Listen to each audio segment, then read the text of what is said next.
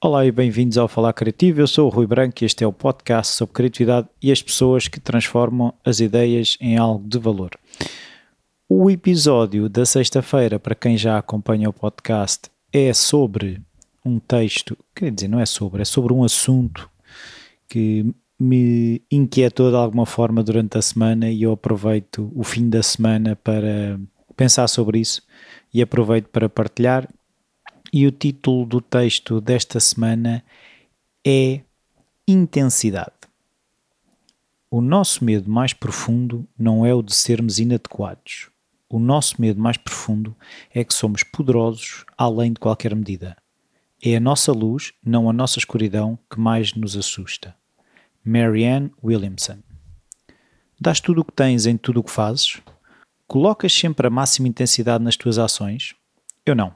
E esta semana, ao ouvir umas entrevistas de soldados de operações especiais, percebi que há um poder muito grande que podemos usar a nosso favor quando temos a coragem de nos assustarmos com todo o nosso potencial. Tem sido o medo de tocar nessa força imensa que tenho dentro de mim que me tem impedido de chegar onde quero chegar e, sobretudo, ter a paz por saber que dei tudo o que tinha. Não sei se contigo já te aconteceu, mas aqueles momentos em que nos deixamos ir com tudo é intenso, sedutor e por isso mesmo assustador.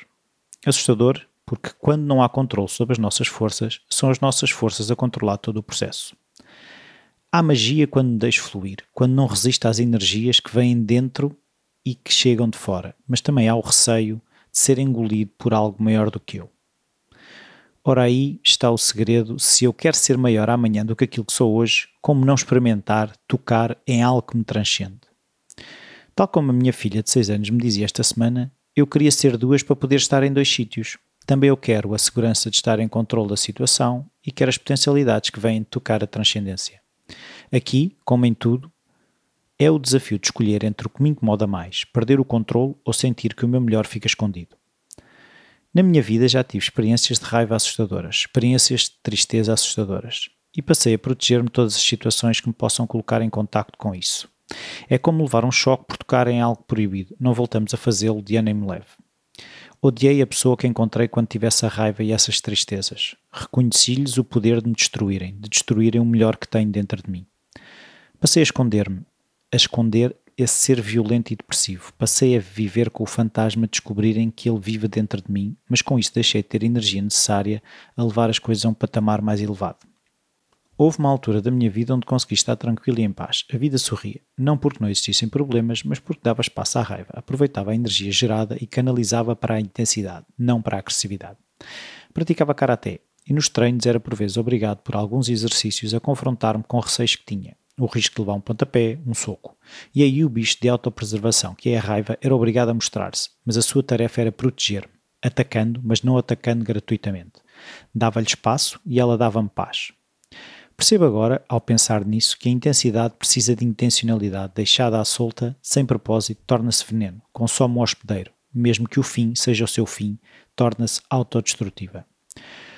No caso que referi do Karaté, havia intencionalidade. Quando estou a meditar sobre os meus extremos emocionais, há intencionalidade. Há a curiosidade de investigar, de conhecer. Quando escrevo estes textos, há a intenção de perceber, mas também de partilhar, e isso faz toda a diferença. Quando não damos espaço, quando tentamos esconder, quando não temos uma intenção, a direção deixa de ser nossa, deixa de ser produtiva. Mas repara que não falo aqui de controle. Esse é por vezes o meu erro, tentar conter, reprimir algo que tem muito mais força do que eu. Nos meus tempos mais ligados à arquitetura, à obra, lembro-me de aprender de que não há maneira de impedir a água de entrar aqui ou ali. Apenas devemos levá-la para onde nós queremos, conduzi-la.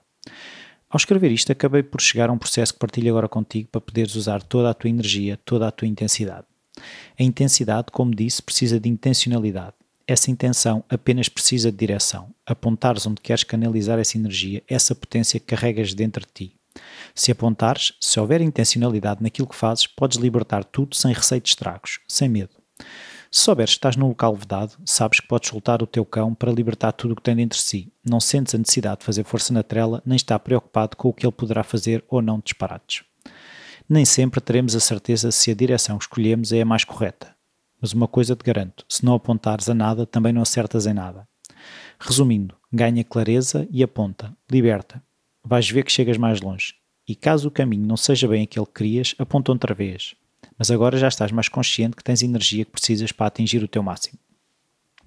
E este é o texto desta semana é mais uma das minhas reflexões e é muito e eu achei engraçado que à medida que fui uh, escrevendo as coisas foram ficando mais claras na, na, minha cabeça esta questão da intencionalidade de estar relacionada com a intensidade e que muitas vezes não colocamos a intensidade porque não temos a intencionalidade nós precisamos de ter algo onde aplicar por isso convém escolher alguma coisa convém escolher uma direção e como digo no fim do texto é um bocado mesmo que não se acerte, escolhe-se outra direção e coloca-se essa intensidade, essa energia para chegar mais longe, sabendo que temos essa potência, essa energia dentro de nós. Será mais difícil de ficarmos assustados com o que ainda temos por fazer, porque sabemos que temos a energia, a capacidade de lá chegar.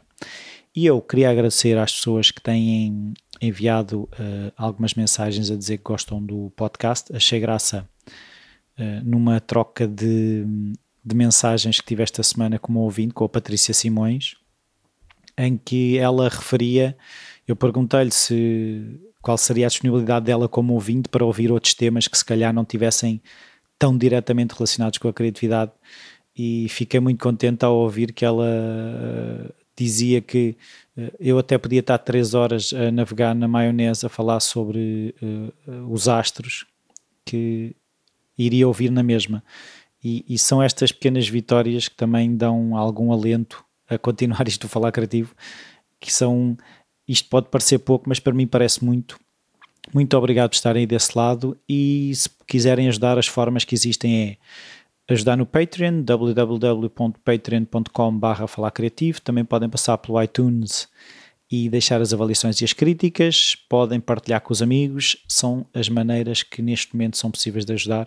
Ah, e no site também se quiserem está lá uma zona onde podem comprar t-shirts, podem comprar as canecas do Falar Criativo, estão disponíveis, qualquer coisa podem enviar um e-mail para rui.falarcreativo.com e eu cá estarei para vos uh, ouvir ou para vos escrever de volta. Até à próxima.